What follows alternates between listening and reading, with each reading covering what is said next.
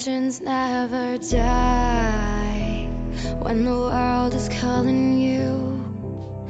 Can you hear them screaming out your name? Legends never die, they become a part of you. Every time you play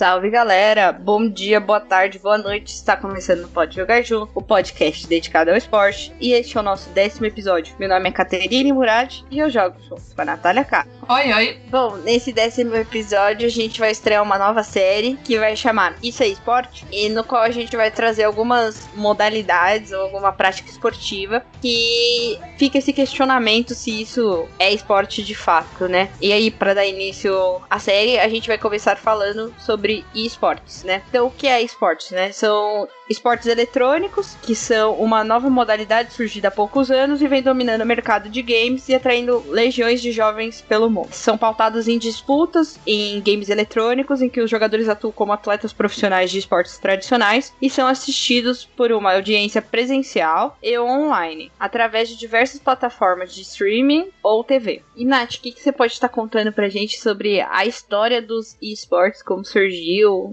enfim? É, o primeiro registro de uma competição de esportes é da data de 19 de outubro de 1972, onde os estudantes de Stanford, lá nos Estados Unidos, fizeram uma competição de um jogo chamado Space War. O nome dessa competição era Olimpíadas Intergalácticas de Space War. O prêmio foi um ano de assinatura da revista Rolling Stones. Alguns anos mais tarde, em 1980, a Atari organizou seu primeiro campeonato. Essa é considerada oficialmente a primeira competição de larga escala. Tiveram mais de 10 mil participantes de várias partes dos Estados Unidos. Em 1981, é fundada a Twin Galaxy, organização criada com o objetivo de catalogar os recordes de jogos eletrônicos, que durante a década de 80 tiveram diversas competições, e aí a ideia era conseguir colocar todas as pontuações no livro de recordes, o Guinness. Em 1990 foi criada a Nintendo World Championship, que tiveram várias etapas em diversas cidades dos Estados Unidos. E a final foi disputada na Califórnia. E em 1994 foi criada a segunda edição, que tinha o nome de Nintendo Power Fest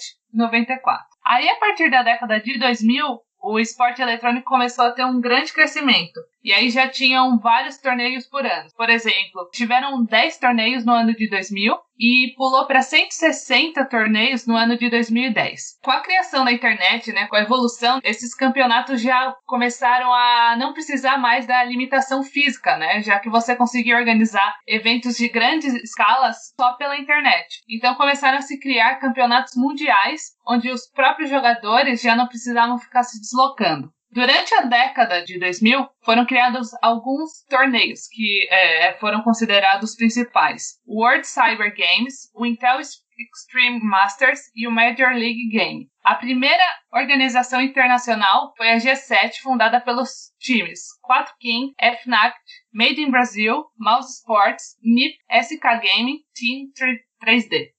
Na Coreia do Sul foram criados dois canais com programação dedicada 100% aos jogos eletrônicos. E aí começaram a transmitir campeonatos de StarCraft e Warcraft 3. A partir daí, vários países também começaram a ter canais específicos e também alguns horários para transmissão desses campeonatos. Alguns países como Alemanha, Reino Unido e França. Nos Estados Unidos, quem transmite a maioria dos campeonatos de jogos digitais, principalmente esportivos, que têm um foco esportivos, como o Made in NFL, é a própria ESPN. A partir da década de 2010, a popularização do streaming fez com que o, o eSport ficasse cada vez mais conhecido. A principal fonte dessa popularização foi Twitch, lançado em 2011. É um site especializado em transmissões de campeonatos ou partidas do eSports, sendo os principais jogos que são acompanhados em LoL e Dota. Em 2013, o site registrou 4,5 milhões de visualizações durante a competição de Dota 2 The International. E foi a partir dessa década também que já começou a perceber um grande aumento não só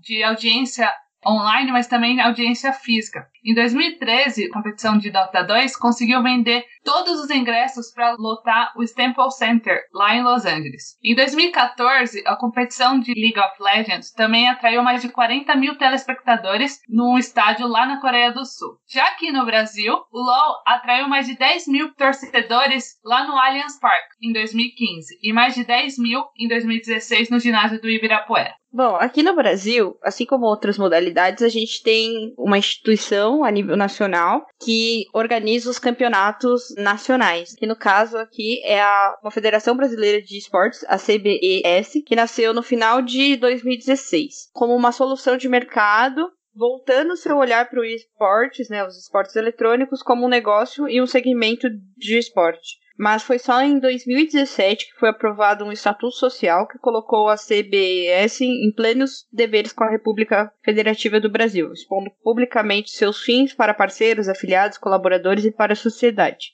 Os principais jogos que a CBS trabalha são a League of Legends, Dota 2, CS, Smite, Paladins, Overwatch, Crossfire, Rainbow Six, Point Blank, Waterface, Vainglory, World of Tanks, World of Warships, FIFA, PES, Street Fighter e o Injustice 2.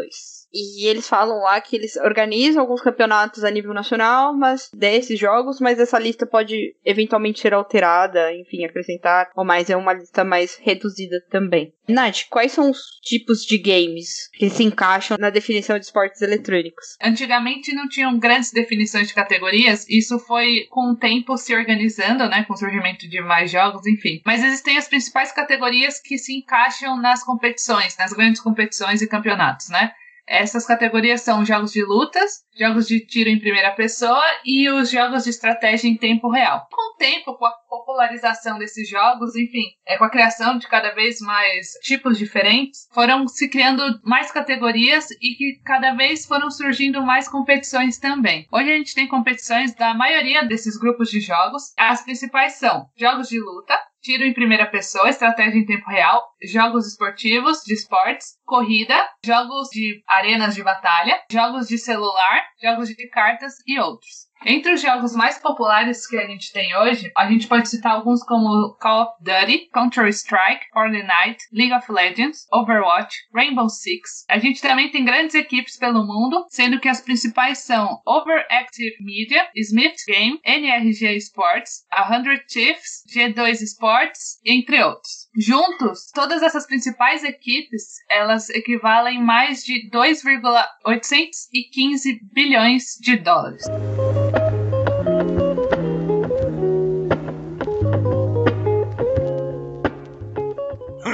Deixem essa com o profissional. Bom, e como é que funciona esses torneios de esporte? Existem diversos tipos de torneios, até porque existem diferentes tipos de jogos, né? Cada um com um formato. Eu vou explicar os principais, que cada um se adequa a um tipo de jogo. Bem, a gente tem o Knockout, ou torneio, que é disputa, disputa de jogos em que são eliminações simples ou duplas. Então, por exemplo, são jogos mais que tem grandes escalas de competidores. Então, jogos que a gente tem vários competidores e aí você precisa de eliminações mais rápidas, né? Então seria como se fosse um jogo para eliminar já um concorrente, né? Então você perdeu, você tá eliminado. A gente tem o formato suíço, que é um formato de competição de esportes em que as equipes são divididas em chaves e precisam jogar e vencer uma quantidade de partidas. Como se fossem grupos, né? Tentando colocar um pouco parecido com os esportes tradicionais. Você foi sorteado num, num grupo ou uma chave e você tem que competir com vários times ou vários competidores. E aí, quem conseguir vencer a maior quantidade de partidas se classifica, né? E aí passa para as fases finais. É, o outro tipo que tem é o Round Robin ou Liga, que são campeonatos em que as equipes se agrupam em chaves, só que todo mundo compete contra todo mundo. E aí quem tem mais pontos acaba se classificando para as partes eliminatórias, né? É um pouquinho diferente da outra porque a outra você compete só com o seu grupo. Essa daqui você tem alguns certos grupos, mas acaba competindo com todas as equipes do campeonato. Um outro modelo é o chamado escalada, que é um modelo que é bastante utilizado em torneios de LoL. Nesse modelo, as equipes elas se classificam de acordo com a posição nas fases anteriores. Então, por exemplo, o primeiro lugar ele já passa direto para a final, enquanto as posições inferiores, por exemplo, o segundo ao quinto lugar, elas competem entre si. Então, por exemplo, o quinto lugar joga contra o quarto e o terceiro joga contra o segundo. Bom, agora falando só um pouquinho sobre como são os torneios, né? Em termos de transmissão, audiência, enfim. Os torneios eles podem ser feitos 100% online, 100% presenciais ou mistos. Como seria? Os online seriam competições em que cada um tá na sua locação normal, né, natural. E aí é toda a competição é 100% feita online, sem contato direto via internet. E a audiência, a galera que curte, que assiste, o público, é também totalmente online. Então as pessoas assistem pelo celular, pelo computador, enfim. O presencial tem toda uma estrutura montada onde eles organizam como se fossem, vamos dizer assim, box, ou talvez uma sala gigante, onde se coloca toda a estrutura dos computadores, enfim. E os competidores todos vão para esse local que pode ser tipo uma arena, né? Hoje em dia até estádios. Eles vão para esse local e ali acontece as competições. Então, conforme você for marcado uma partida, a galera vai naquele horário e compete. E o público pode assistir das arenas ou dos estádios, né? Tanto é que a gente teve isso, por exemplo, uns anos no Allianz Park. E existem os mistos, que são o quê? São algumas competições que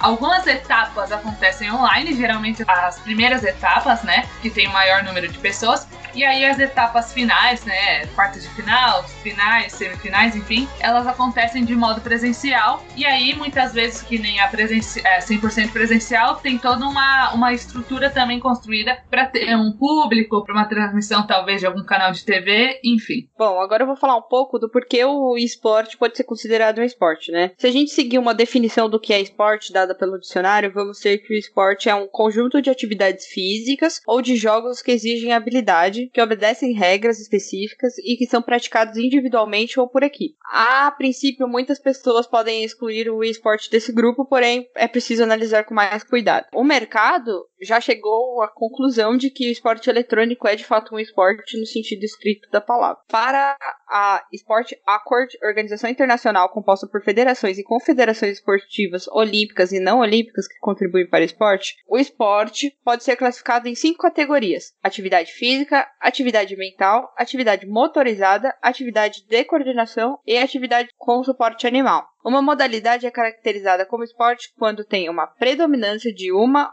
ou mais das cinco atividades citadas, presença de uma concorrência, ausência do elemento sorte e de riscos indevidos à saúde do praticante. Então, portanto, ele acaba se enquadrando ali, como a gente pode ver, é, como uma atividade mental, uma atividade motorizada, uma atividade de coordenação e uma atividade até mesmo física, com treinamento ali para o seu atleta estar tá ali desempenhando sua melhor performance por horas ali praticando o joguinho, jogando ali, enfim. Inclusive no esporte existem grandes torneios que rendem prêmios de grande importância e de altas somas de dinheiro como premiação. As equipes profissionais possuem sedes próprias, centros de treinamento para seus atletas, além de comissão técnica e profissionais de apoio. Os torneios possuem regras específicas que são seguidas por qualquer um, qualquer parte do mundo em que aconteçam, o que padroniza as disputas e profissionaliza a modalidade. Os campeonatos geralmente, como a Nath falou, podem ser transmitidos ou podem ser disputados em arenas, né? E mantém os seus entusiastas, né, com sangue fervendo enquanto acompanham os seus ídolos, mostrando o melhor que um jogador pode fazer ali durante uma partida. É a disputa pelo título. Já existem diversos times profissionais das diversas categorias de esporte, como a Nath falou anteriormente também. Inclusive, times de outras modalidades que hoje em dia possuem emblemas em times de competições virtuais, como o Flamengo, o Corinthians, o Santos, enfim. Até tá virando uma tendência isso, grandes clubes de futebol, né? Enfim, associações esportivas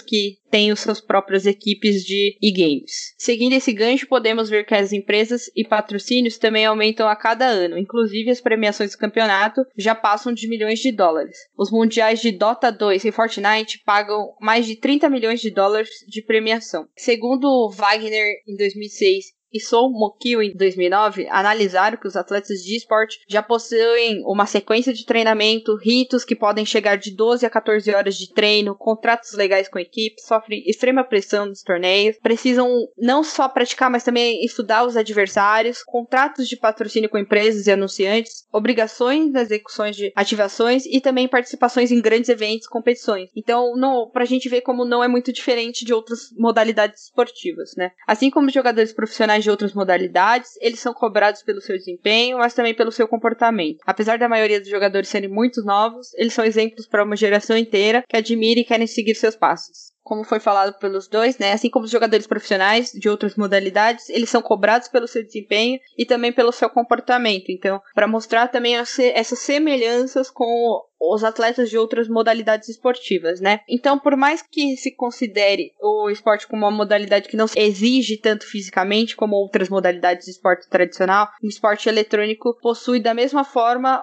do atleta quanto os outros, né? Como a gente falou agora há pouco, tem essas horas exaustivas de treinamento, é necessário um estudo do adversário, tem toda um, uma estrutura que foi criada em cima disso que exige de fato do, do praticante, do atleta ali, tá se dedicando, tá realmente tanto mentalmente, né, com, até como coordenação, enfim, é psicológico, né, treinamento psicológico, neurológico, enfim. Eu acho que é toda a nossa área, né, tanto a parte de educação física como de esporte, é muito, muito mal definida, muito mal organizada. Então, tipo, a gente tem milhões de definições do que é esporte, a gente tem milhões de, de aspectos para analisar, mas no fim cada federação, confederação, organização, é, enfim, acaba colocando o que interessa, né? Como esporte ou como não esporte, né? Se você olhar alguns aspectos, é, você pode ter argumentos para falar que não é esporte, né? É, principalmente se você olhar muito da parte física, né? Só para questão de, de movimentos motores e tal, né? Porque por mais que a pessoa tenha ali uma parte, um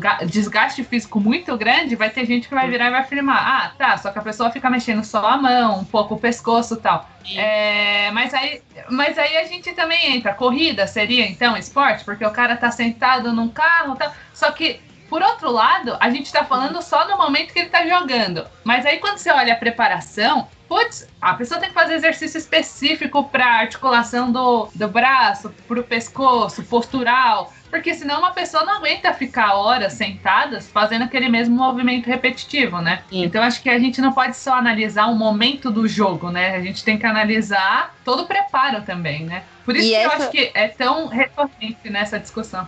É, e essa discussão é importante porque, da mesma forma, é o, o, até por isso que surgiu essa série, né? Então, é, a gente tá falando uhum. disso por quê? Porque é uma discussão real que existe disso, né? Do que é o que não é esporte. Assim como outras modalidades, por exemplo, a dança sempre se questiona.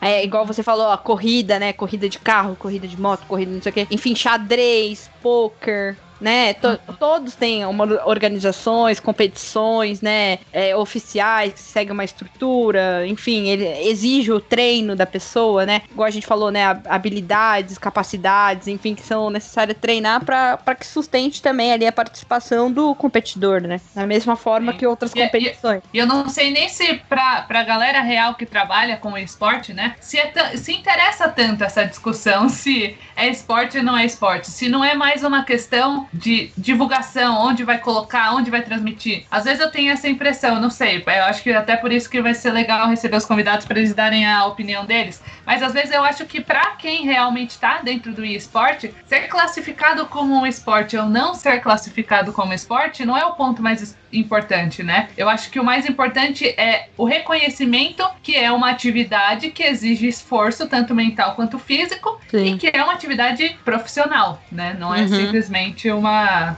que, uma brincadeira. Que deve, né? deve ser remunerado, né? Aquilo ali não é, é muito Sim, mais que um hobby, né? Acho que é isso. Acho Sim. que esse, é, esse é o principal Sim. ponto. Show de bola, Natália. Agora eu vou só passar algumas curiosidades, né? Em 2019, segundo o Wii Sports Earnings, as competições com maior valor de premiações acumuladas globalmente que tiveram maior destaque foram o Fortnite, com 64,42 milhões de dólares, Dota 2, com 46,97 milhões de dólares, o Counter-Strike, com 21,77 milhões. É, e segundo a Forbes, as companhias de esportes mais valiosas no mundo em 2019 2019 foram Team Solomid, Cloud9 e Team Liquid. Também, segundo a Forbes, o atleta Tyler Blevin, que é conhecido como Ninja, foi o jogador mais bem pago no ano, faturando 17 milhões de dólares. Segundo a Newzoo, que é uma empresa de inteligência de referência no universo de games, o mercado global de esportes deve gerar neste ano de 2020 o valor de 1,1 bilhão de dólares. Esse valor é apenas uma parte do amplo repertório divulgado no início do ano. No Brasil, as equipes mais populares são a Loud, o Corinthians e Los Grandes.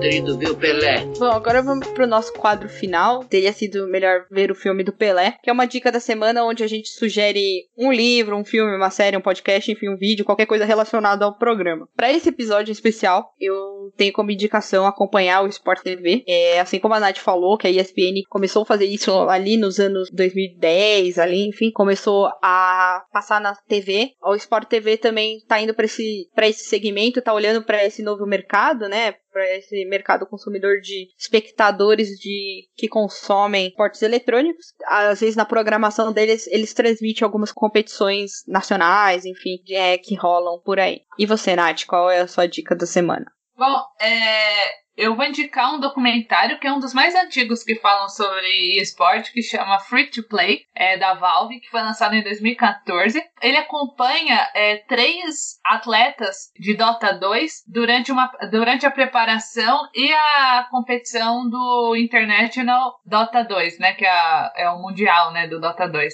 E é bem legal porque a gente acaba entendendo um pouquinho mais como é que é, funciona todo o preparo mesmo para a competição e a gente depois que você assiste você olha com outros olhos, né? Para quem é leigo, né, em relação aos jogos digitais, começa a entender que é uma preparação exatamente igual de um atleta, só muda o tipo de atividade que ele exerce, né? Tanto é que o nome é que se dá para essa galera profissional do eSport é de cyber atletas. Finalizamos então aqui nosso primeiro programa. No próximo episódio a gente vai receber alguns convidados para estar falando um pouquinho mais desse mundo de Vai ser muito legal. Continue acompanhando a gente. Até a próxima. Tchau. Obrigada, gente. Boa semana. Até mais.